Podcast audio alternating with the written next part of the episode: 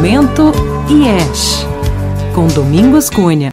Subtipos 5 A crença da personalidade 5 Viver para mim é garantir a minha autonomia e a minha privacidade para manter os meus sentimentos sob controle. Cada subtipo é uma estratégia específica para garantir esta crença. Temos o 5 castelo garante a sua autonomia e isolamento das emoções, mantendo-se retirado, evitando contato e retraindo-se para não ser visto, ou refugiando-se na mente para evitar expor-se ou para não se sentir invadido emocionalmente. O foco está na sua sobrevivência. Este é o subtipo que potencializa, explicita ou exagera a tendência normal da personalidade 5. Se a necessidade inconsciente é isolar as afeições,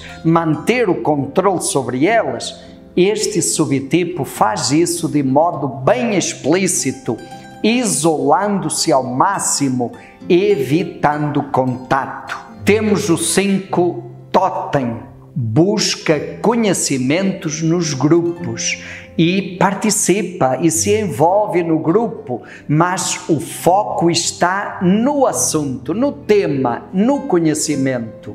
Esse conhecimento é o totem. O foco não está nas pessoas nem nas relações. O foco no totem protege para não se expor e não ser invadido emocionalmente. Estar no grupo focado num assunto objetivo lhe dá a sensação de estar protegido na sua autonomia e privacidade e de ter o controle sobre os seus sentimentos. Este é o subtipo que camufla, ameniza, disfarça ou retrai a tendência normal da personalidade 5. É um subtipo mais sociável, não tão retraído ou isolado fisicamente. Convive mais, participa, interage. Temos o 5 confiança confidência. O foco está em pessoas específicas de quem o 5 quer se aproximar. Mas ele espera que essa pessoa dê algum sinal de confiança